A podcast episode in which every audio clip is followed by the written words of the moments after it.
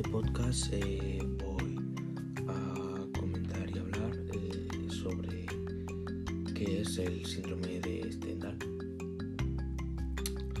Eh, pues bien, el síndrome de Stendhal es una patología que no está, no está en, las en, las listas clínicas y que, que provoca una elevación del ritmo cardíaco, provoca temblores, provoca palpitaciones e incluso provoca desmayos y desvanecimientos, eh, que sería algo frecuente en, otras patologías.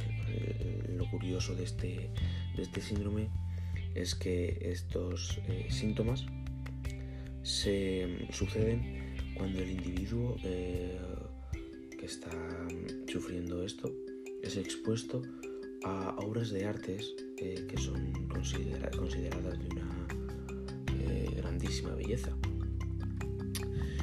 Esta patología realmente no fue descrita como síndrome hasta 1979 por la psiquiatra italiana Graciela de Gliuffici. Aparte de la incidencia clínica de este síndrome como eh, se le considera una enfermedad psicosomática.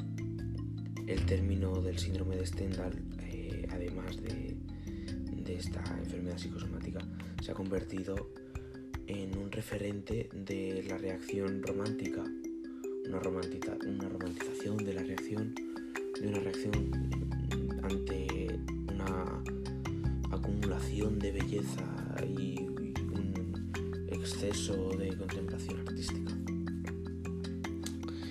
El síndrome de Stendhal debe su nombre al escritor francés eh, Stendhal, el cual en realidad no se llamaba así, sino que su nombre real era Henry Marie Bale. Henry, Henry Marie es, eh, está junto y Bale, bueno, eso no tiene, importancia. Quien, este escritor lo que dio fue el primero en dar una descripción detallada de este síndrome eh, a partir de su experiencia cuando lo padeció durante una basílica, eh, durante una visita a la basílica de la Santa Croce eh, en Florencia. Y, fue y después de, sufrirlo, pues publicó su experiencia.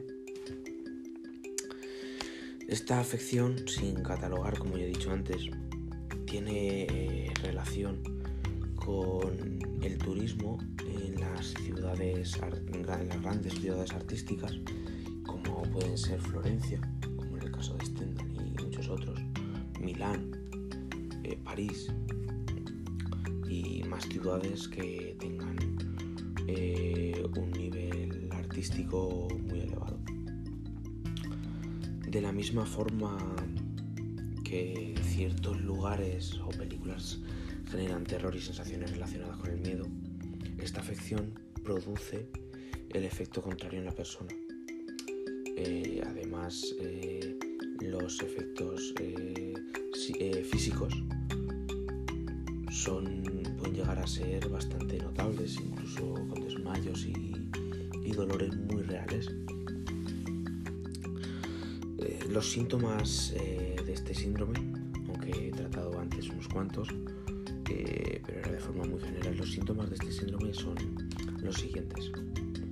La sensación de ahogo, la fatiga, la desorientación, el dolor en el pecho, el vértigo, la visión borrosa, la elevación del ritmo cardíaco, el mareo, las alucinaciones, la sudoración, la confusión del individuo y los eh, sentimientos de euforia o tristeza, eh, normalmente no juntos ni a la vez, pero sí el cambio de estos dos eh, en una distancia de tiempo muy corta.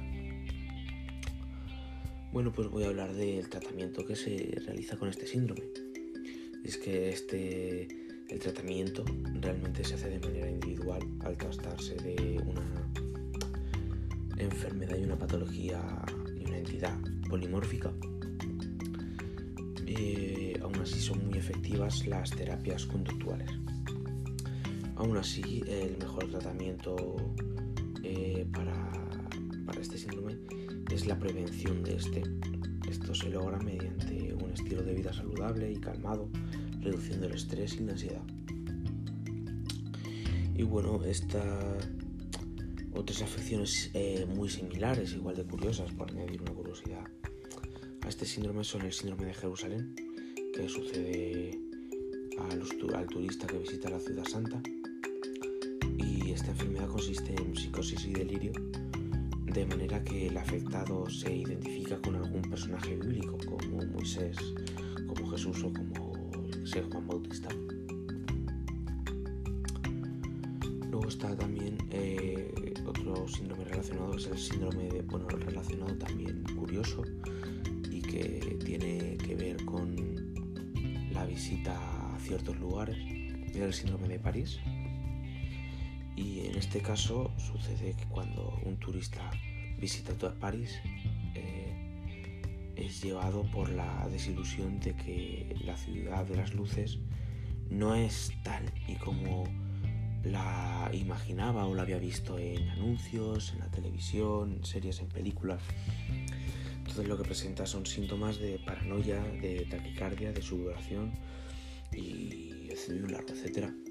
Esto realmente se debe a la decepción que se lleva cuando realmente ve la ciudad con sus propios ojos y ve que no es eh, exactamente a como se la había imaginado.